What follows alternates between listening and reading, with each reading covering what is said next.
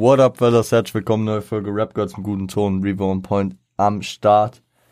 Die ersten zehn Sekunden habe ich jetzt im zweiten aufgenommen, weil ich beim ersten Mal freudig nickend direkt erstmal äh, mit meiner Cap dem Mike einen Headshot gegeben habe.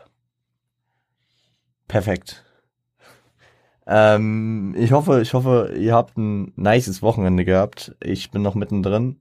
Ich habe mir mal ein ganz ruhiges Wochenende gemacht bis jetzt, also Stand jetzt, wir haben Sonntag 18 Uhr, auf entspannt nehme ich die Folge auf, hatte ein bisschen Familienzeug zu erledigen, hatte aber auch zwei ruhige Abende einfach mal, einfach mal cool down, einfach mal chillen und einfach mal ganz entspannt nichts tun.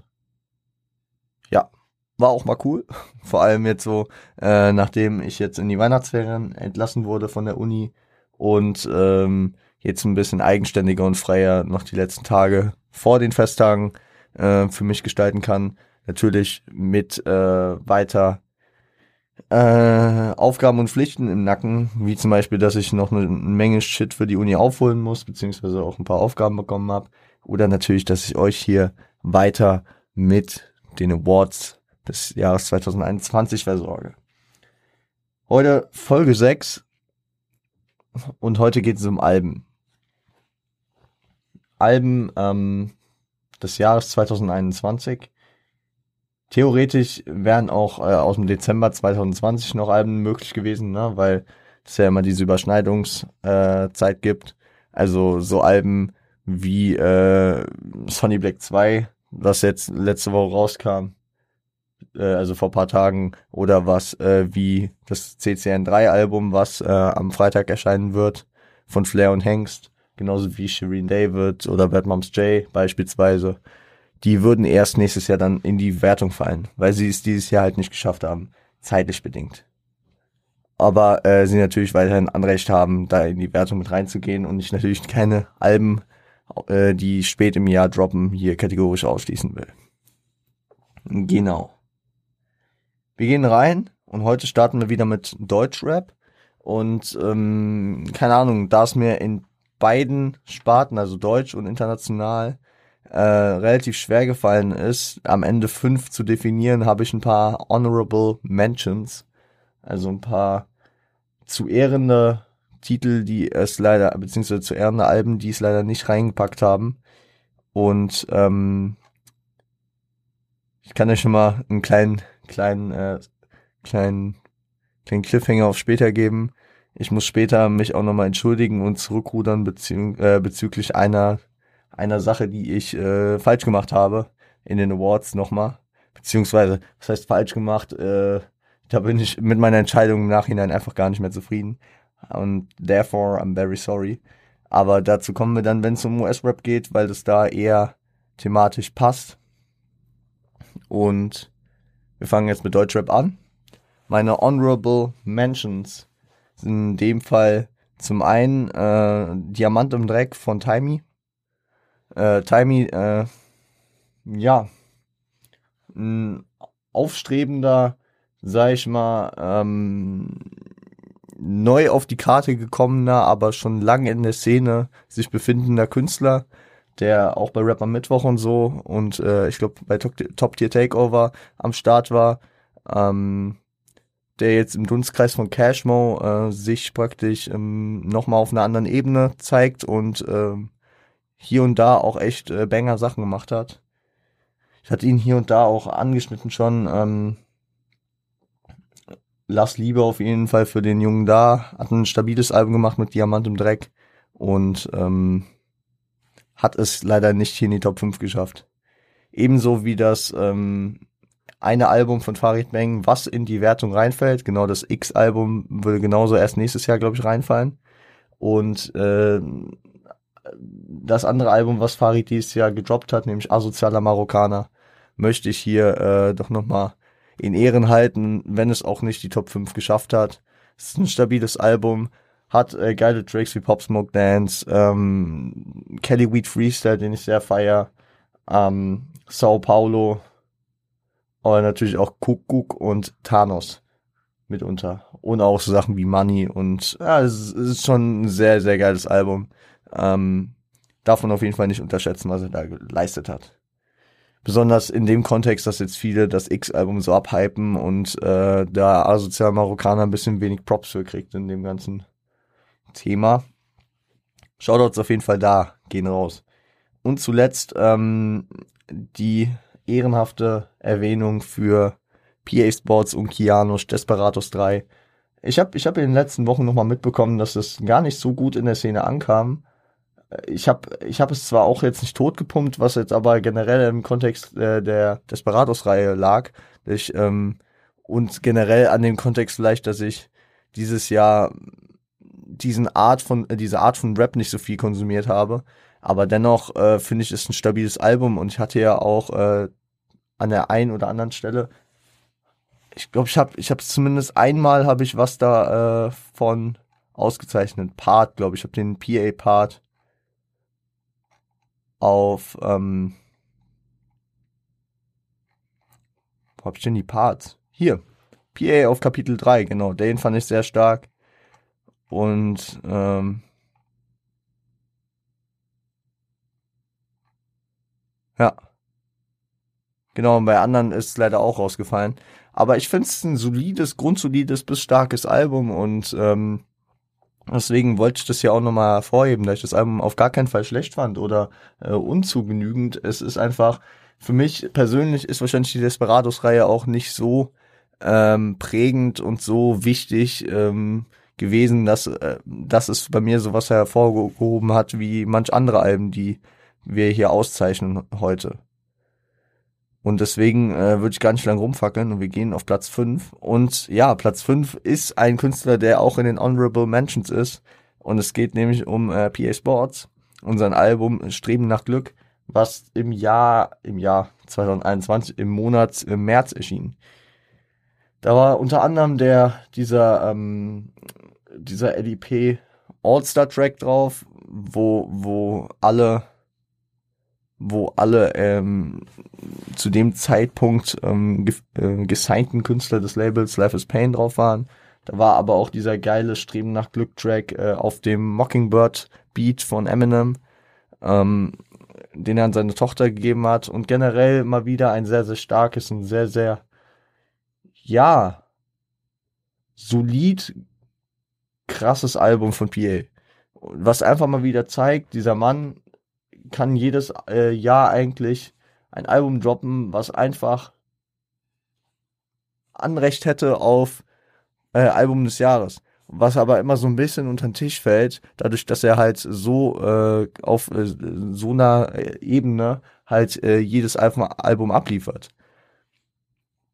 Dadurch ist es natürlich, ähm, wachsen die Erwartungen immer, beziehungsweise ist es dann halt auch nicht mehr so unerwartet und äh, so ja, so erfrischend, wenn, wenn er so krass abliefert.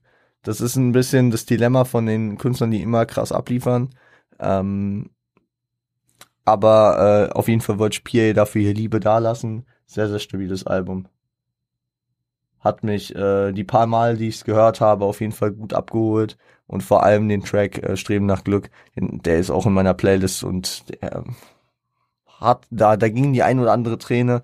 Äh, zum einen mit dem, mit dem Inhalt, den er natürlich da äh, sehr prominent äh, über seine Tochter erzählt, aber auch ähm, die Vibes, die mir der Mockingbird Beat einfach gegeben hat. Und natürlich muss man auch äh, begünstigt sagen, dass auf dem Album noch die 100 Bars Final Kill, glaube ich, am Ende drauf waren, die äh, ich letztes Jahr schon sehr, sehr enjoyed habe, als sie rauskamen boah, die, die, die war schon, vor allem das Video noch dazu, sehr, sehr wild.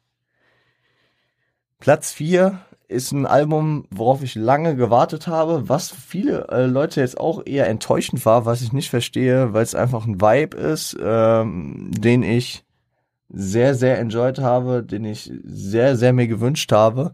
Und es einfach eine Kombination aus zwei Künstlern ist, die beide so eine Legacy haben, aber dennoch erst so spät praktisch zueinander gefunden haben, um hier ein Album gemeinsam zu machen. Und es geht um Massiv und Manuelsen mit dem Ghetto-Album. Und ja, egal ob es jetzt Ghetto, äh, ob es ähm, ghettoisiert, ob es ob es einer der anderen Tracks war. Es ist ein bisschen bitter. Ich habe jetzt äh, die Namen der Tracks nicht alle im Kopf. Dennoch möchte ich nur dazu sagen, dass dieses Album von vorne bis hinten Spaß macht. Jeder Release Friday, wo einst einer dieser äh, eine dieser Singles rauskam, hat einfach Spaß gemacht, weil ich einfach diese beiden Jungs in Zusammenarbeit einfach sehr sehr sehr, sehr angenehm, beziehungsweise sehr auf einer Ebene gemerkt habe. Und dann äh, ist massiv in seinen Part reingestartet. Und dann denkt man, boah, wie reißt der ab? Was, was für eine, was für eine Emotion, was für eine Kraft steckt dahinter. Und dann kommt Manuelsen. Und das ist äh, zum einen auf einer Competition-Ebene, zum anderen natürlich auf einer sich die Hände gebenden Ebene sehr, sehr nice gemacht. Wie auch in Tracks wie Denkmal, ähm, Es tut mir nicht leid äh, oder Kulu Kijeb also da waren, da waren sehr, sehr geile Dinger drauf. Und ähm, alleine für den Move, dass äh, Manuelsen und ähm, Massiv dieses Album gemacht haben, als, als Manuelsen das irgendwann, äh, ich glaube im hiphop.de Interview hat er, hat er da, habe ich das das erste Mal erfahren und ich dachte mir so, nice, nice, nice, nice. Das kann echt nice werden. Besonders weil mir das äh, vorherige Massiv-Album schon gefallen hatte. Das da hieß ähm, Latif, genau. Äh, wo, wo Massiv äh, sich halt schon extremst nochmal in eine andere Richtung entwickelt hatte, weil Massiv war irgendwie immer so, so seit längerem so ein bisschen unterm Radar für mich. So natürlich war er Legende für Ghetto-Lied und äh, wenn der Mond in mein Ghetto kracht und ähnliches. Aber irgendwie hat er nicht, also hat er wahrscheinlich außerhalb Berlins nicht dieses Ansehen gehabt, was er äh, sich äh, eigentlich aufgebaut hatte. Und vor allem natürlich durch äh, Four Blocks hatte er dann nochmal eine ganz andere Position und ähm, hat sich gefühlt jetzt nochmal ähm, anders entwickelt und es kommt, es kommt sehr, sehr angenehm. Es kommt sehr, sehr angenehm, ist ein sehr netter Mann. So, äh, was man immer ähm, in Interviews und sonst wo mitkriegt und äh, da gönne ich auf jeden Fall. Und Manuelsen natürlich, der Abi, der, der schon mit dem, mit der besten Performance des Jahres, glaube ich, ausgezeichnet wurde, oder? Manuelsen hat doch Platz 1 in Performance gewonnen. Ja, für den Part of Könige im Schatten. Der Mann ist einfach mittlerweile so on fire und äh, seine Stimme, was er mit dieser Stimme macht und mit der Energie, die dahinter steckt, das ist, der Mann ist mehr als ein Meme. So. Platz 3, ein Album, was wir auch schon zweimal nun angesprochen hatten. Einmal bei Part und einmal bei Line des Jahres. Hat die Line des Jahres in Deutschrap gewonnen. Ähm, Audio 88 und Yesin mit dem Todesliste-Album. Flog für mich lange unterm Radar, kam relativ früh im Jahr und äh, hat sich vor allem ab dem Sommer bis hin in den Herbst äh, zu einem meiner Heavy Rotation Alben entwickelt dauert manchmal bei den Jungs, bis ich äh, zu den Alben finde. Äh, y hatte ich zum Beispiel, das Yesin-Album hatte ich auch erst ähm, über ein Jahr, glaube ich, äh, später äh, so richtig für mich entdeckt, äh, anstatt es nur einmal zu hören. Und ähm, die Dinger von den Jungs sind me meistens Grower für mich persönlich und das äh, ist bei Todesliste auf jeden Fall passiert. Und ähm, egal ob es äh, Regen, ob es Lauf, ob es äh, schlechtes Gewissen, ob es äh, Cottbus oder oder plus eins ist. Es sind einfach krasse Tracks mit viel Energie, mit viel politischer Message und ähm, mit viel äh, Humor von den beiden Jungs, den den ich wirklich ich ich es ist das erste Album, was sie gemacht haben seit ähm, also gemeinsam gemacht haben seit ähm,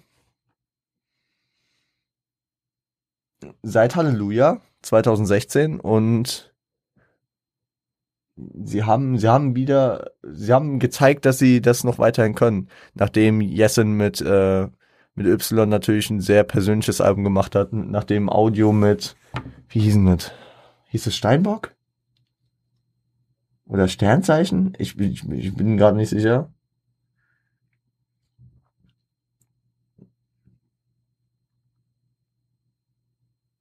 Sternzeichen Hass, genau. Mit Sternzeichen Hass äh, ein eigenes Album gemacht hat. Und sie kommen hier wieder zusammen. Wer sie nicht kennt, die beiden gehören einfach zusammen. Audio und Jessen und nach so Sachen wie normaler Samt und Halleluja kommen sie wieder zusammen und enttäuschen mich nicht. Machen geilen Shit. Verdienen sich hier den Platz drei bei Album des Jahres. Äh, uns eine große Empfehlung, hört es euch sehr, sehr gerne an. Platz Nummer zwei. Es gibt zwei Alben, die ähm, eigentlich beide Alben des Jahres sein müssten. Von zwei Künstlern, die einfach dieses Jahr mal wieder komplett abgerissen haben. Zwei etablierte Künstler, die wahrscheinlich auch äh, bei den Lyricist-Plätzen weit oben abgeschnitten haben. Ja. Ich sag mal so, bei Lyricist hab, hat Kollega den ersten Platz geholt, hier macht er den zweiten. Ähm, zweiter Platz, Kollega Sweater Tape Volume 5. Und hier ist genau das Ding zum Beispiel zu sehen, was, äh, was bei mir persönlich jetzt anders ist als bei Desperados 3. Die Sweater Tape Reihe vor allem in den letzten Parts, also Twitter Tape 4, aber auch Twitter Tape 1, die haben, die haben für mich irgendwie einen hohen Stellenwert. Twitter Tape 4 ist mein Lieblingskollege-Album. Kollege ist äh, das zweite oder dritte Jahr in Folge jetzt äh, bei Spotify Rap mein Künstler Nummer 1 gewesen. Ich habe wahrscheinlich auf kein Album dieses Jahr so heftig im Deutschrap-Kosmos gewartet wie auf das Kollege-Album. Und ähm, ich bin sehr froh, wie er das gemacht hat, wie es mich abgeholt hat, dass es mich zum Beispiel wieder mehr abgeholt hat als Alpha Gene 2. Und ähm, er holt sich verdient den zweiten Platz. Warum den zweiten? Weil das Album im Vergleich zu dem, was auf Platz 1 ist, seine Makel hat, wie Replay Value. Es ist anstrengend zu hören meistens. Äh, es gibt viele nice Tracks, klar, aber ähm, es ist dann doch sehr, sehr, sehr, sehr lang. Und wenn man, wenn man das Lyric Lounge Tape ausklammert, was ich meistens tue, ich höre das Album, ich mache es an, von Anfang an, oder ich, äh, was ich jetzt wirklich in meinem Hörverhalten auch gemerkt habe, ich starte bei Track 2 bei Bostradamus, weil ich Rotlicht Sonate die Single halt schon so tot gepumpt hatte, dass ich die jetzt nicht so häufig hören will, dass ich nicht irgendwann einen Abfuck auf die schiebe. Ähm, und keine Ahnung, ich komme meistens nicht durch. Ich komme meistens vielleicht bis also äh, wenn ich wenn ich irgendwie unterwegs bin oder so und das Album anmache, dann komme ich meistens so bis Mogul oder bis Angeber Paul Rap Deluxe so, aber ich ich komme also ich habe gestern als ich ins Bett bin, hatte ich einfach Bock auf Coca Symphonie und hab den hab mir nur den Track angemacht, weil ich den so selten höre. Ja, weil ich ein Fan bin von Albumstruktur. Ich, ich, ähm, früher konnte ich das noch, mittlerweile finde ich Shufflen sehr unmöglich und ähm, bin da gar kein Fan mehr von im Albumkontext. Und deswegen mache ich das Album von vorne an und es sind auch geile Tracks und ich äh, kann mich an Bostradamus, an äh, Mafia-Dynastien und an ähm, 21 Gramm auch nicht tot hören bislang. Und es gibt auch Grower in dem Album, wie äh, Showtime Forever und äh, Rotlicht Massacre 2 für mich. Aber das ist wahrscheinlich der einzige Punkt, den ich wirklich äh, bemängeln kann. Es ist, ähm, es ist, es ist mit, ähm, es ist mir ein bisschen zu lang. Das äh, ist natürlich auch insofern cool, dass ich irgendwann vielleicht sagen will, gut, dann äh, setze ich meine zweiten Hälfte an. Ähm, Feature-Auswahl ist natürlich gut gewählt mit äh, San Diego, das Comeback natürlich, großes, großes Ding. Ähm, Farid ist drauf auf dem Track, den man noch am ehesten als Filler-Track sehen könnte. Roid Rage für sich, an sich so ein ganz cooler Track, aber passt wahrscheinlich schon mit am wenigsten in den Albumkontext. Wofür man Kollege aber weiterhin noch Props geben muss, ist, dass er die, ähm, dass er sein, sein Autotune-Einsatz deutlich verbessert hat. Also äh, ich finde es viel besser eingesetzt. Auch wenn ich Valhalla damals gefeiert habe, ich verstehe auch, warum der damals sehr viel Kritik geerntet hat für den Track. Ähm, also sehr, sehr, sehr, sehr, sehr, sehr, sehr, sehr, sehr viele positive Punkte an dem Album. Es ist äh, in hoher Rotation bei mir in hoher Rotation, so wie Turmozeuger. Ein bisschen abgewandelt von seiner Leine, aber es passt auch. Ähm, Heavy Rotation und es ist äh, so. Kollege, Kollege ist Lyricist des Jahres geworden und äh, jetzt tauscht er praktisch mit äh, dem Künstler, den er da praktisch verdrängt hat von eins. Und ich glaube, wir können auf äh, das Album Nummer eins gehen. Und es ist ein Album, wo ich tatsächlich die Promophase so ein bisschen verschlafen habe, die ich nicht wirklich mitbekommen habe. Und als das Album kam, das habe ich direkt tot gefeiert. Das war direkt, direkt bis heute wahrscheinlich in einer sehr, sehr, sehr guten Rotation drin und äh, ist wahrscheinlich auch Mitgrund dafür, dass äh, dieser Künstler bei mir in den Top 5 des Jahres äh, auch drin ist. Es geht um äh, Cool Savage und sein Album Agori. Weil Lyricist noch auf Platz 2 hinter Kollega gelandet, weil das kann man also das kann man Kollega äh, nicht entnehmen nach Tracks wie ähm, Frühling wie Showtime Forever oder auch ähm, dem äh, Lyric Lounge Tape mit den wildesten Bars, die, die es ungefähr auf der Welt gibt. Aber das Album an sich, und da, da hat äh, Savage, äh, Kollege, voran den Riecher gehabt, ist kürzer, es ist ähm, runder und es ist ähm, Nee, es ist kürzer und es ist runder. Es ist eigentlich das, was ich von Savage hören will. Ähm, viele krasse Rap-Parts, ein paar Rap-Hooks, ein paar äh, düstere Dinger, ein paar Dinger, die auch ins Radio können. ist scheißegal, ich will das gar nicht negativ darstellen. Es gibt Rapper, die können das einfach und äh, da denke ich mir auch nicht, oh Gott, der Mann hat verkauft, der Mann will nur ins Radio. Nein, der Mann macht Musik, wie er Musik machen will. Und wenn er sehr viele Gesangsdrucks auf seinem Album haben will, wenn er da Alice äh, zweimal featuren will, wenn er da Alexa Feser featuren will und äh, Nixon hat er noch drauf, wenn er die featuren will, dann soll er das machen. Savage äh, hat bei mir keine Narrenfreiheit, die hat keiner bei mir theoretisch. Also Narrenfreiheit in, hat, haben gewisse Künstler bei mir maximal, wenn, wenn sie mich dann am Ende damit überzeugen dürfen. Dann warte ich auch mal eine Albumphase, äh, eine Promophase ab und sag, ja, warten wir mal ab und gucken mal. Aber, aber äh, er liefert dieses Projekt ab und jetzt mal beiseite, dass er mit äh, AMG wahrscheinlich äh, schon wieder äh, wie mit deine Mutter zwei Jahre vorher, beziehungsweise eineinhalb Jahre vorher, äh, so diesen, diesen Feel-Good-Track des Jahres gefühlt äh, gedroppt hat, mit Alice zusammen, wie vorher mit Nessie damals. Ähm, das mal beiseite, äh, ist es ein sehr persönliches, sehr emotionales Album, was sehr viel ähm, seine, seine, seine Verbindung zu seinem Vater ähm, und sein, sein, sein Verlust von seinem Vater ähm, beschreibt, der für Savage ja immer sehr wichtig war, der für Savage auch ein großes Vorbild war, ähm, mit seinen politischen Ansätzen und seinen politischen äh, Überzeugungen und äh, Engagements und ich finde, ich finde, das besonders, wie das Album dann konzeptuiert ist und dass am Ende äh, Alexa Feser auf diesem, auf diesem äh, wirklich mich zu Tränen rührenden Outro mit der stärkste Mann äh, diese, diese Hook bringt, das hätte doch nicht gepasst, wäre da eine Rap-Hook gewesen. Das ist, das ist wirklich, diese, diese Hook, die passt einfach perfekt und ich finde dieses Album, es gibt mir jedes Mal Gänsehaut, wenn ich es höre.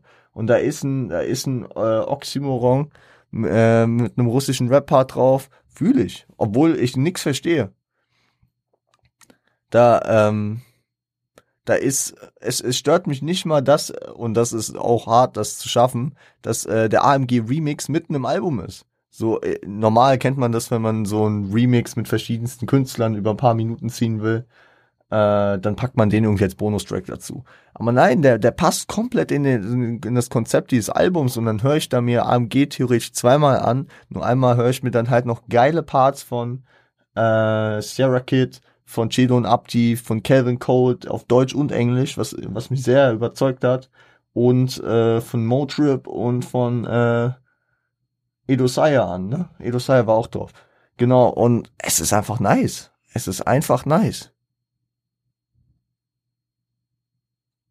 Und ja, es ist rund. Es ist wirklich, dieses Album, das, ähm, das hat eine perfekte Länge und ich sage, wenn ein Album es schafft, dass es zu Ende geht und ich es äh, ab und zu direkt wieder von vorne starte, dann ist es äh, ein ideal geiles Album. Und das schafft dieses Album. Ich habe das wirklich mehrfach dieses Jahr gehabt, dass das Album gerade zu Ende ging, der stärkste Mann gerade ausgefadet ist und ich direkt wieder mit Optik for Life, was auch ein überkrasses Intro ist. Haben wir ja noch gar nicht drüber gesprochen. Was ist Optik for Life bitte für ein Intro? Hier mit den 30 Jahren und was auch immer. Das ist, das ist, was sind das für Emotionen, die damit schwingen? Ob man jetzt 30 Jahre schon Savage hört, wie ich, nicht, nein. Oder ob man es tut. Ich, ich will ja gar nicht wissen, wie es ist, wenn man wirklich Savage zumindest seit äh, der beste Tag deines Lebens hört. Keine Ahnung, Alter. Wie, wie, wie, wie, wie fühlt man sich denn damit? Da ist man eine Odyssee mit dem mitgegangen. Und nur dadurch, dass ich, ich habe nicht mal seine ganze Diskografie gehört. Nimmst du nicht übel, Savage. Irgendeine John Bellow Story habe ich bestimmt mal nicht gehört oder nicht so viel gehört oder so. Aber, ähm, aber alleine ich, der sein erstes Album kennt und äh, Legendenalben wie, äh, wie One oder wie Märtyrer, Aura ähm, oder auch so Sachen wie Xavage mit äh, Xavier Nadu kennt, der der fühlt sich schon so damit aufgefangen und wenn, wenn er von diesen 30 Jahren erzählt, denkt man sich, boah, krass, Alter. Das, das was eine Odyssee wir gegangen sind, Alter. Auch wenn man praktisch ganz passiv dabei ist. Und das, das äh, gibt mir geile Gefühle. Zwischendurch auch Real Talk-Themen, auch in die Fresse Dinger wie Brachland, wie äh, Deutsche Raps meine Bitch, wie Rap Killer. Okay, obwohl Rap Killer geht. Ja, wohl doch. Doch, da waren auch schon ein paar böse Dinger drauf mit ähm, 28. Äh, Zweiter. Ich erwarte ein Präsent. Ein äh, was selbstgemachtes, auch wenn der Preis nicht mal Cent beträgt. Dich zu erhängen wäre eine wundervolle Geschenkidee. So, so Dinger. Oder äh, ist einfach, das Album ist mit Liebe gemacht und das Album hat sehr viele verschiedene Styles und sehr, sehr verschiedene Sounds. Und das ist ein Künstler wie Savage, der jetzt straight auf die 50 zugeht. Jetzt nicht verbittert irgendwo in der Ecke sitzt und sagt, ja, man, Rap wieder Rap und das ist ja alles nicht mehr wie äh, 99. Natürlich nicht. Und Savage ist einer von denen, die es einfach anerkennt und äh, das Geilste draus macht, indem er sich weiterentwickelt und weiterhin erfrischende Musik bringt, wie äh, wie äh, also es ist es ist wirklich so, dass ich Savage höre und mir denke, geil. Ich denke mir nicht, oh nein, ey Bruder, bitte hör doch auf. Es wäre für deine Legacy viel besser jetzt aufzuhören. Nee, beim Savage ist es so, ich denke mir geil. Werden wir ein ähnliches Pendant und ich sag ähnlich, ich sage jetzt nicht, man soll Savage mit dem vergleichen, gleich bei den US-Rappern äh, nochmal ansprechen. Aber es ist einfach Fakt, wenn Savage Musik macht, ist es weiterhin geil. Letzten Freitag allein kam wieder ein Track äh, King, war sehr stark. Ähm, oder er hatte auch äh, abseits davon mit R König und ähm, taubblind und stumm äh, noch einen krassen Track. Also der Mann hat, der Mann liefert natürlich weit über das äh, Album äh, hinaus noch ähm, ab und deswegen weiterhin ein Top-Tier-Künstler. Ich bin äh, ein großer Fan von diesem Album, genauso wie von dem Vorgängeralbum KKS, wahrscheinlich sogar noch mehr von Agori, weil es nochmal irgendwie persönlicher ist und lieben wir. Geiles Album. Geiles Album, geiles Album. Und ich würde jetzt mal sagen, wir gehen rüber in die, in die internationalen Alben, weil so viel kann ich schon mal sagen, das ist nicht nur US-Rap, wir haben auch UK-Rap drinne. So. Ich will mal kurz Luft holen. Einen Schluck trinken. So, wir haben hier auch vier Honorable Mentions. Zum einen natürlich Donda von Kanye West. Es ist bei mir nicht drin. Wahrscheinlich sind da einfach zu viele Tracks, die nicht fertig waren. Das Album ist generell nicht fertig, äh, aber es ist auch einfach viel zu lang. Es tut mir leid, nein. Das Album, ich habe es mir im kompletten wahrscheinlich äh, kann man es an zwei Händen abzählen, wie häufig ich es gehört habe und das werde ich so nicht in Album des Jahres mit reinnehmen. Und äh, besonders bei der, bei der Competition, die hier dieses Jahr vorliegt. Ich habe neun Alben, die ich hier eigentlich hätte reinpacken können. Donda ein, äh, mit einbezogen. Und da fällt es leider raus. Ähm, Donda hat geile Sachen hervorgebracht. Egal ob es Features sind, egal ob es Parts sind, ob es Tracks sind. Ich habe darüber schon gesprochen. Und ich werde, glaube ich, auch nochmal drüber sprechen, bei Track des Jahres. Aber als Gesamtprodukt ist Donda für mich nicht, also ist an seinen Erwartungen gescheitert und letzten Endes halt irgendwie an der Musikindustrie, weil äh, Universal sich dann da äh, anders entschieden hat, sagen wir es mal so. Nennen wir es ganz demokratisch. Aber es sind auch mir zu viele Features um und keine Ahnung, weiß ich nicht. Also Donda Honorable Mention ist ein natürlich ein großes Album, ein großes Projekt dahinter, hat viel Gutes hervorgebracht und es ist verdammt schwer, äh, zum Beispiel so viele äh, Features zu kuratieren und zusammenzubringen und alles und das zusammenzustellen. Aber letzten Endes kann man jemanden nicht äh, auszeichnen dafür, wenn er sich eine schwere Aufgabe gibt und die nicht gut löst. So. Kani packt sich immer viel auf den Teller, isst nicht auf, kann man ihm trotzdem nicht sagen, ja, hast du ja dort gegessen. Nee, du hast nicht aufgegessen. So ganz schlechte Metapher, aber ich hoffe, ihr versteht, was ich meine. Also es ist kein Life of Pablo für mich. So, Life of Pablo wahrscheinlich Album des Jahres damals gewesen. Müsste ich mal, ich müsste mal so, ich müsste mal so, äh, so Retro Awards machen und dann einfach so durch die Jahre gehen, so. Was war in welchem Jahr Album des Jahres für mich? Damn. Hm, mal gucken. Machen wir vielleicht irgendwann mal. Und nicht so aufgebauscht natürlich, sondern so eine Folge, vielleicht die letzte Dekade durchgehen oder so. Egal. Ähm, gehen wir weiter zum nächsten. Nächste Honorable Mention, Tyler the Creator, Call Me If You Get Lost. Ja, ja. Ich sag mal so, wieder eines der Teile-Alben, was mir besser gefallen hat. Wahrscheinlich, ähm, ich hatte es auch, ich hatte, ich bin echt davon ausgegangen, dass es hier reinkommt. Aber als ich dann die ganzen Alben aufgeschrieben habe, die, die hier safe rein müssen, stand, standen am Ende mehr Alben drin, die, also standen Alben drin, die mich mehr überzeugt haben und letzten Endes tut's mir leid für Tyler. Äh, mir gefällt es sehr, dass er wieder mehr auf Rappen gegangen ist. Ich bin äh, großer Fan davon, wenn Tyler rappt und es hat mich hier und da auch äh, echt, ähm, es hat mich hier und da echt entertained, unterhalten und entertained, unterhalten, ja, es hat mich unterhalten, aber unterhalten finde ich so herablassen. Nein, es, es hat mich nicht nur unterhalten, ich fand es sehr interessant und ich fand es auch gut, aber letzten Endes hat es leider auch die Top 5 nicht geschafft. Das kann man, glaube ich, auch sehr, äh, diese Beschreibung kann man auch sehr für Isaiah Rashad's The House is Burning ähm, verwenden. Gut, es ist äh, auch sehr gemein, Isaiah Rashad halt ähm, an seinem Umfeld zu messen. Und natürlich will ich das nicht. Ich will nicht sagen, ja, Isaiah Rashad ist TDE. Guck dir an, wer da äh, Alben released, egal ob J-Rock, Q, äh, Soul oder äh, fucking Kendrick Lamar. Das will ich gar nicht, ne? Und ich, das wäre ja absolut unfair. Ein bisschen schwingt es wahrscheinlich auch mit.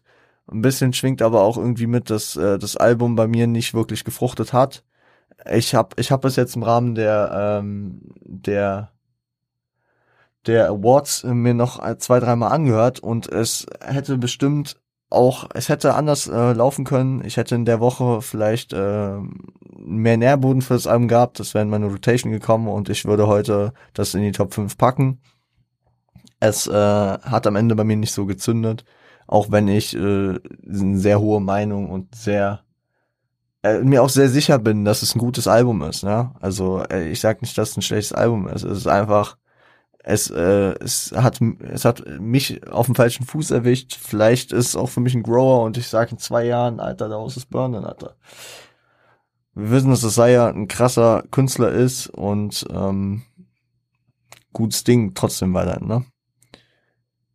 Und die letzte Honorable Mention ist äh, ein Album, wo ich den Künstler schon für die Performance hier erwähnt hatte, nämlich Benny the Butcher und Harry Fraud mit äh, The Plugs Are Mad 2 Fortführung von The Plugs Are Mad von 2019 äh, für mich und das ist wahrscheinlich nicht die ähm, die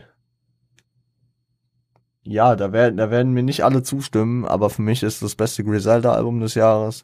Also ich fand auch äh, Hitler Wars a Mass 8 fand ich nicht so stark wie das Album. Es hat für mich einen runden Vibe. Ich mag einfach generell Benny, äh, seine Art, wie er, keine Ahnung, Sportlines reindroppt und wie er, ähm, wie er rappt und seine Formulierung und so. Ich, ich fühle mich davon immer sehr abgeholt. Zudem hat mir das Soundbild sehr gut gefallen. When Tony mit Sosa When Tony Matt Sosa bis Thanksgiving ein stabiles No-Skip-Album und ähm, letzten Endes ist es halt irgendwie, hat, hat Griselda und ähm, ja, Gesamt Griselda hat für mich häufig, und das ist äh, auch gar nicht schlecht, dafür mögen sie wahrscheinlich auch sehr viele und dafür mag ich sie auch. Es hat so was Unbeschwertes, schon fast Mixtape-artiges bei den ganzen Projekten, die sie droppen. Und deswegen ähm, habe ich das dann nochmal aufgewogen mit den Alben, die ich hier sonst drin habe, die dann wirklich an sich auch mehr Alben sind. Und dass äh, dieser Mixtape-Charakter, ja, ich weiß nicht, ich weiß nicht. Und deswegen habe ich mich am Ende dafür entschieden, äh, den anderen den Vortritt zu lassen und auch The Plugs Are Mad 2 nur äh, ehrenhaft zu erwähnen hier. Aber damn, wirklich diese, diese vier Alben die sind stark, ja. Also es, ist, es war extremst schwer und ich habe hier wirklich die letzten zwei Tage nochmal wirklich dran gesessen, die ganzen Alben nochmal wirklich mehr intensiv durchgehört, um äh, dann im Endeffekt äh, rausfiltern zu können, okay, das muss drin sein. Beziehungsweise ich hatte meine paar Alben, wo ich wusste, die müssen drin sein, dann hatte ich hier so ein bisschen eine Schwelle, wo man drüber diskutieren konnte. Äh, und im Endeffekt bin ich aber sehr zufrieden mit meiner Top 5 wo wir nämlich jetzt reinstarten. Platz Nummer 5, Win Staples, self-titled Album Win Staples. Das erste Mal seit 2018, dass Win Staples äh, ein Album gedroppt hat. Ähm, das Album zeichnet sich dadurch aus, es sind 10 Tracks auf 22 Minuten und 2 Sekunden. Kein Track geht, glaube ich, über 3 Minuten. Es ist ein gefühlt No-Skip-Album. Es gibt ein, zwei Tracks, wo ich vielleicht sage, ja, nicht so meint. Äh, das Album hat sogar noch zwei Skits untergebracht und es ist kurz, knackig, sehr ähm, persönlich, aber auch sehr ähm, gut delivered und es ist sehr rund. Also es ist wirklich, da ist auch wieder dieses, in der Kürze liegt die Würze, den Punkt, den ich bei Agori geliebt habe, der bei Twitter Tape 5 eher das Problem war, wo ich einfach sage, das Album, das ist so schnell gehört, also es hat so ein bisschen und da, dafür muss ich, also da, da, das kann man nicht vergleichen, aber es hat so ein bisschen in dem Punkt zumindest den, den Daytona-Charakter von Pusha T's äh, 2018er Album. Dass es einfach so kurz ist und ich echt fasziniert davon bin, wenn Künstler so kurze, prägnante Alben droppen können, die in sich aber weiterhin schlüssig sind wo mir nichts fehlt. Also das Album hat nicht, also ich höre nicht das Album, denke 22 Minuten, äh, geil und äh, bin danach enttäuscht, dass es vorbei ist, sondern ich denke mir einfach, geil, er hat die Message so kurz äh, und dezent platziert, dass es einfach sehr gut gepasst hat und ich jetzt nicht eine Stunde lang mir ein Album anhöre. Was natürlich auch in dem Punkt ähm, ja sehr, sehr zeitgeistig ist, dass, dass ähm, die Aufmerksamkeitsspanne immer weiter abnimmt und er sich hier einfach sehr gut in die in die äh, momentane Gesellschaft äh, mit einbringt. Und häufig fuckt mich das ab, weil ich einfach denke so, ja, ist ein geiles Album, aber ist mir viel zu kurz. Aber das war hier absolut nicht der Fall und deswegen äh, gehen Props dafür raus an Vince Staples. Platz 4 ist ein UK-Künstler, der mit seinem Album We Are All Alone in This Together 2021 auch ein sehr, sehr stabiles Album abgeliefert hat. Es, ging, es geht um Dave und äh, ja, wir haben Dave äh, auch schon angesprochen im Rahmen der Awards. Bei besten Parts, meine ich, äh, war sein Heart Attack äh, dabei, der neun Minuten, glaube ich, ging. Ich habe immer so meine gewissen Probleme mit UK-Stil, mit äh, der Art, wie sie reden und so. Aber die ist ja haben Dave, hat unter anderem Dave äh, dafür gesorgt, dass ich da ein bisschen offener geworden bin. Und allein in dem Punkt äh, reicht es äh, schon, ihn hier ähm, mit ins Boot holen zu wollen. Aber es sind auch, ähm, ja, es ist sehr, sehr breit, aber auch sehr, also es ist ein sehr breit aufgestelltes Album, was aber am Ende doch auch sehr schlüssig und sehr, sehr stimmig ist. Und ähm, mit zwölf Tracks hier auch über eine Stunde, also nee, über genau eine Stunde, also 60 Minuten geht das Album, glaube ich, und hat er auch gut auf den Punkt gebracht. Man hört ihm hier an der, an der einen Stelle sehr gern zu, weil er äh, krasse Stories erzählt, wie auf Heart Attack und dann äh, gibt's da auch mal einen Party-Track, da wird ein bisschen geflext und dies, das.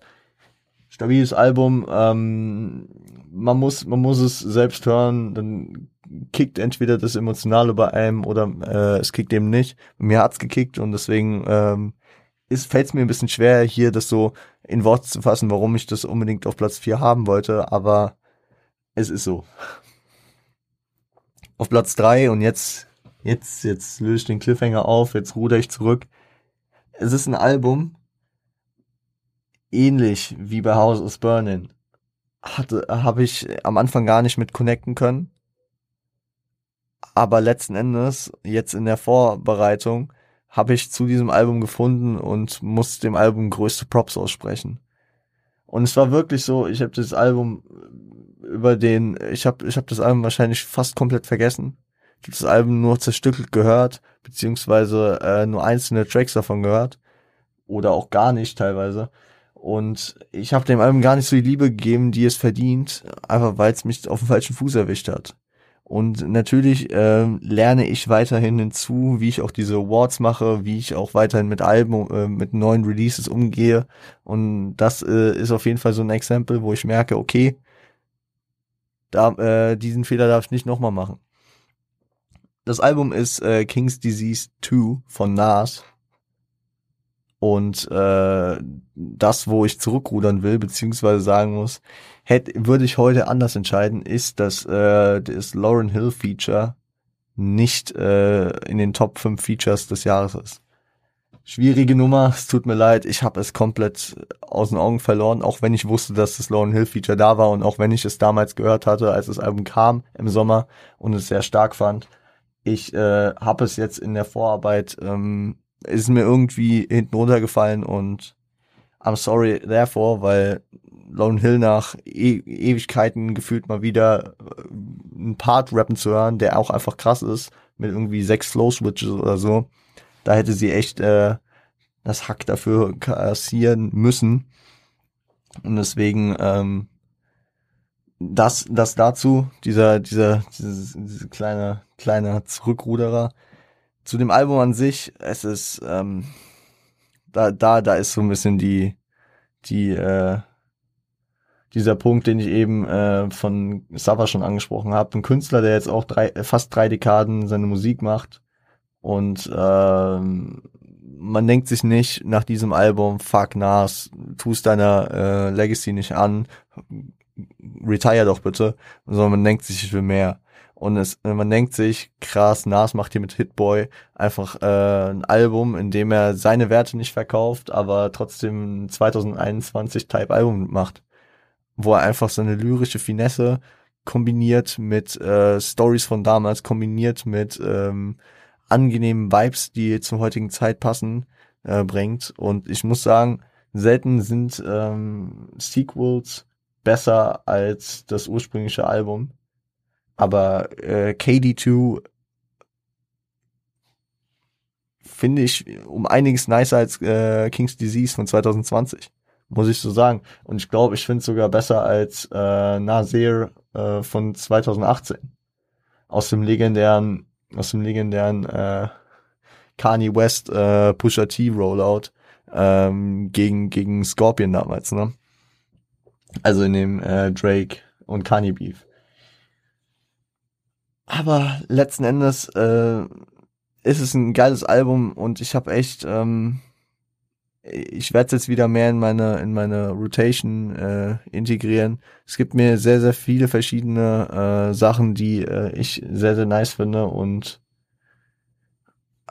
ich glaube, ich glaube, Death Row East habe ich bei geheult, ja. Und ich weiß, ich habe auch damals dabei geheult, weil es einfach, oh, es, es gibt natürlich auch wieder so, so wie ich es vorhin bei PA über den Mockingbird Beat wahrscheinlich gesagt habe, äh, reißt es alte Wunden auf. Bei Mockingbird eher so emotionales Ding, dass ich mir sage, boah, das war damals eine Zeit, als ich den auf Heavy Rotation gehört habe und das waren so einer der ersten Tracks, die ich so auf Englisch richtig verstanden habe und äh, dann jetzt so bei Death Row East, dass ich wieder an die Pack-Sachen denke. Ich muss sagen, ich habe dieses Jahr nicht viel Pack gehört. Pack ist nicht in meinen Top 5 Artists und so. Ich habe dieses Jahr sehr, sehr viel New School gehört und ähm, habe das gar nicht so präsent und dann hittet mich so einer von der Seite. Ich, ich, ich meine, das ist absolut nicht negativ, weil es ein wundervoller Track ist und äh, vor allem den Frieden, den er mit Park praktisch noch geschlossen hat, hier nochmal sehr unterstreicht und äh, deswegen war das auch eher Freudentränen, als ich diesen Track gehört habe, auch wenn es natürlich alte Sachen wieder aufreißt. Und ich klinge jetzt wieder so hart, Alter. Leute werden auch sagen, oh, Alter, Park ist fünf Jahre vor deiner Geburt gestorben, jetzt nervt man nicht rum. Ja, fickt euch, lasst mich in Ruhe. äh, alles klar. So viel zu King's Disease 2. Ich merke, ich habe nicht mehr so lange Zeit. Äh, könnte damn dumm laufen und es klingelt gleich bei mir. Dann muss ich hier kurz Pause machen, weil ich kriege noch Besuch. Ähm,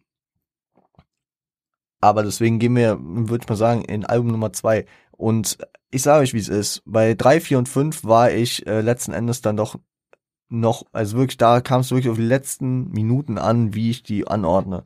Ich habe dann wirklich Nas Album als letztes in meiner äh, Recherche gehört und habe mir gesagt, okay, Nas geht über Dave und dann habe ich mir gesagt, Dave geht über Win Staples im letzten, ähm, wenn es hart auf hart kommt noch. Und deswegen sind drei, vier und fünf so zustande gekommen. Und bei 1 und 2 war es genauso, die letzte Entscheidung. Und ähm, auf Platz 2 ist ein Album von einer UK-Künstlerin, die das Unglaubliche geschafft hat. Sie hat an dem Tag äh, released, an dem Certified Lover Boy von Drake rauskam. Und äh, she smoked both albums. Also sie hat, sie hat Donda und äh, CLB, die wahrscheinlich meist erwarteten Alben des Jahres in den Schatten gestellt und äh, hier einfach wahrscheinlich für sich stehend das beste Album des Jahres gemacht. Es geht um Little Sims mit äh, Sometimes I Might Be Introvert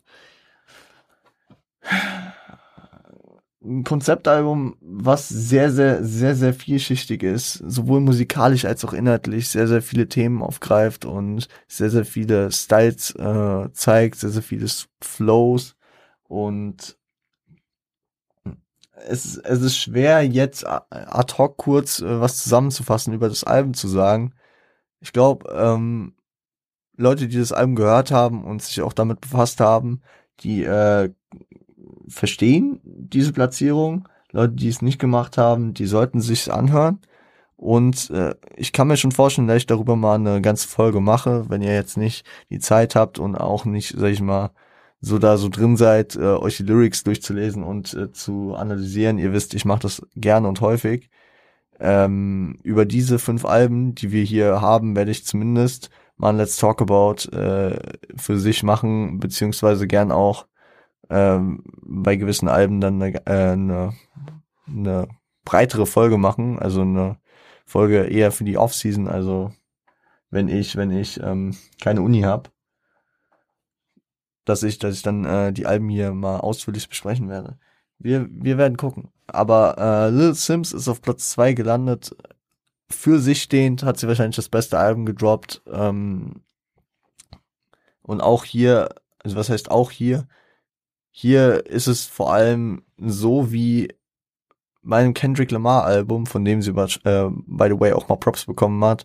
Also sie ist auf jeden Fall äh, anerkannt in der Rap-Welt und akkreditiert, das Wort wollte ich hören. Sie, sie kriegt Credits von großen Künstlern.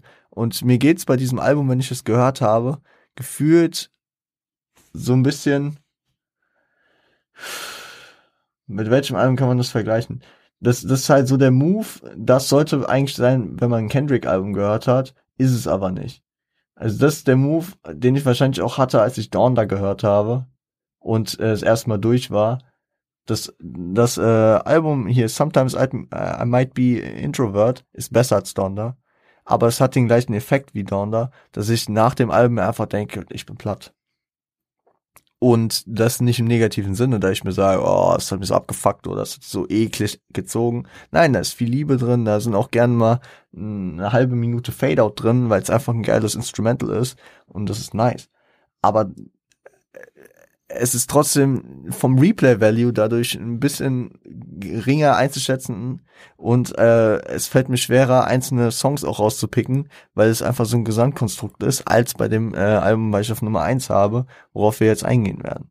Also es ist ein ähnliches Ding wie bei Twitter Tape Volume 5 und, äh, und Agori, dass das eine halt einfach für sich geiler ist obwohl, das kann man, nee, das kann man, das kann man nicht so übertragen. Aber diese lang, es ist schon ein bisschen langatmiger. Und bei dem Album habe ich dann wirklich irgendwann in der Recherche nochmal mittendrin eine Pause machen müssen, während die anderen Alben mir so easy von der Hand gingen. Vor allem das Album, was auf Platz eins gelandet ist. Und äh, ich mache jetzt nicht mehr lang rum. Äh, viele werden es wahrscheinlich auch schon sich denken können. Es geht um äh, J. Cole und The Off-Season. Das hätte auch auf Platz zwei stehen können, es hat einzig und allein dem Album von Lil Sims den Vorteil gegenüber, dass es schnell gehört ist, 39 Minuten. Und äh, dass man da auch einzelne Tracks einfach einen höheren Replay-Value haben, weil sie einfacher so für sich funktionieren. Und das ist kein Hate an Lil Sims, weil es einfach ein anderer Ansatz von Album ist. Und das ist vollkommen okay. Und wahrscheinlich ist es zudem halt der Punkt, dass ich J. Cole halt seit Jahren höre und äh, auch einen sehr hohen Value äh, an ihm generell habe. Da ich äh, 2014 Forest Hills Drive eines meiner Lieblingsalben ist. Dadurch, dass äh, Friday Night Lights, KOD, Born Sinner und was auch immer einfach Dinge sind, die ich schon ein bisschen kenne. Und ähm, Little Sims einfach, dass ich da so ein bisschen ins kalte Wasser geworfen wurde, weil ich mich vorher mit ihr nicht auseinandergesetzt habe. Zudem ist wahrscheinlich auch so das Mount Rushmore-Ding. So, es wird angekündigt, äh, ja, Kanye droppt das Jahr und Drake droppt das Jahr. Und äh, im Endeffekt kommt J. Cole mit einer kurzen, äh, mit einer sehr, sehr kurzen Promophase und äh, Smoke die zwei Alben auch. Indem er hier einfach von den Superstars, von denen man so viel erwartet, einfach das beste Ding abliefert. Auch drei Jahre weg war, seit, seit äh, KOD eigentlich kaum was gemacht hat und hier ist er, kommt damit so clean und so schnell zurück, ohne, ohne viel reden. Droppt er eine Single, dies, das, Interlude. Ich weiß nicht mehr, war es eine Woche oder war es ein Tag vorher? Ich bin mir gar nicht mehr sicher. Und letzten Endes droppt er dann einfach das Album des Jahres für mich. So ist es. Die Offseason, Album des Jahres. Und es war für mich auch teilweise ein Grower. Ich, wenn ihr euch die äh, Folge vor der, vor der Sommerpause anhört, mit äh, Tom und Sofern. Tom hat sehr, sehr äh, für das Album gesprochen und ich war auch so, ah, weiß ich nicht. Aber letzten Endes, mittlerweile ist es das, ja. Also, wie viele verschiedene Flows, wie viele verschiedene äh, Arten von, äh, von Styles hat er denn bitte da drin? Wie reflektiert geht er denn bitte darauf ein, äh, dass er sich in gewissen Punkten halt vielleicht auch ein bisschen zurückrudert? Dass er auf KOD sehr, sehr äh, viel mit Tipps an die äh, jungen Generation und sehr, sehr her herabstauend zumindest, äh, ja, äh, unterwegs war, wofür er auch viel Kritik von außen bekommen hat, beziehungsweise auch in der Szene, ne? Von Künstlern, die gesagt haben, ey, was will J. Cole mir sagen, Alter, ich mach mein Shit. Da kommt er zurück, etabliert, äh, beziehungsweise nimmt teilweise diese Styles auch auf, auf seine eigene Weise aber, und äh, featured dann äh, Lil Baby und 21 Savage. By the way, seit Born Sinner kein Feature auf dem Album gehabt. Das war natürlich dann nochmal dazu ein Punkt. Zudem schafft er es genauso wie Kanye einfach die besten, mit die besten Leistungen der Künstler äh, aus äh, auf, auf dem Album dann zu präsentieren. Es war einer der besten 21 Savage Parts, die ich je gehört habe. Lil Baby of Pride the Devil für Feature ausgezeichnet, weil es einfach krass ist. Und ähm, generell so ein Track wie Pride of the Devil. ist einfach ein Zeichen, dass äh, J. Cole sich dann hier doch auch nochmal auf eine andere Weise präsentiert und sich mit diesem Album wahrscheinlich auch in mehreren Belangen dann nochmal eine neue Herausforderung gesucht hat. Zudem, wenn man den ganzen, das ganze drumherum um das Album äh, sich anschaut, dass er danach diese kurze Basketballkarriere angegangen ist. Friday Night Lights, äh, Sideline Story. Alles war schon auf dieses ganze, auf diese eine ganze, seine ganze Legacy und seine ganzen ursprünglichen kindlichen Bestreben, mal Basketballspieler zu werden, bezogen. Und hier bringt ein Cover mit einem brennenden Basketballkorb und äh, geht seine kurze Basketballkarriere an. Was, was, was ist denn das bitte für ein Abschluss, beziehungsweise für ein Move? Und ähm, was steckt denn bitte dahinter? Hinter diesem sehr persönlichen, sehr krassen Album. Ich weiß noch, vor anderthalb Jahren habe ich mir so gesagt, äh, ich glaube, einen der ersten Folgen habe ich mit, äh, mit Nadja eine komplett verschissene ähm, Folge gemacht, wo wir äh, unsere Top 5 US-Rap-Künstler mal aufgezählt, äh, Top 10, Top 10, oh Gott. Da würde ich bis heute gar nicht mehr dahinter stehen. Aber das, äh, ich würde auch wahrscheinlich nie wieder einen Top, einen Top 5, Top 10 irgendwie so aufstellen. Weil es immer sehr variiert und äh, man kein, also man, man kennt gar nicht alle Künstler gut genug, um das einschätzen zu können. Ich weiß, da habe ich J. Cole gar nicht in meine, ja, habe ich Nadia noch, sag ich mal, komisch angeguckt, weil die gesagt hat, ja, J. Cole ist drin. Und heute würde ich sagen, J. Cole ist in meiner Top 5 gerade safe, Top 3 in meiner, also was, was gerade safe geht. Und äh, All Time konnte bestimmt gerade in Top 10. Aber das variiert halt wirklich teilweise von Jahr zu Jahr. Und das ist auch okay so. Und deswegen, äh, kurzer Exkurs nochmal, dass ich äh, diese Top-Listen mittlerweile echt nicht mehr nice finde. Wenn es auf All Time geht, ne? Beziehungsweise fucking schwierig. Gut. Jetzt haben wir es doch geschafft, ohne dass bei mir geklingelt hat. Auf meinen Bruders Verlass, dass der Mann auf jeden Fall mal ein paar Minuten zu spät kommt. Football geht gleich los. Ich würde sagen, ähm, ihr geht gut in die Vorweihnachtszeit, in die letzte Vorweihnachtszeit. Wenn wir uns das nächste Mal hören, ist Heiligabend, damn. Und ähm, ich würde sagen, ich freue mich drauf. Ich hoffe, ihr kommt gut in die Woche rein, durch die Woche durch für die äh, Schüler unter euch. Äh, carried nochmal die letzten paar Tage durch bis zu den Ferien. Und für die, die arbeiten, ihr packt das, wir packen das alle. Ich, ähm, ich sage euch nochmal, also ausgezeichnet, ich glaube, ich habe ich immer dazu gesagt, ausgezeichnet mit dem besten Album des Jahres sind Agori von Kusavage und die Offseason von J. Cole. Damit haben wir es. Mm, wir hören uns dann am Freitag wieder an Heiligabend und bis dahin bleibt gesund, bleibt stabil. Es ist wie Echos, meine Freunde. Man hört sich. Seid lieb zueinander.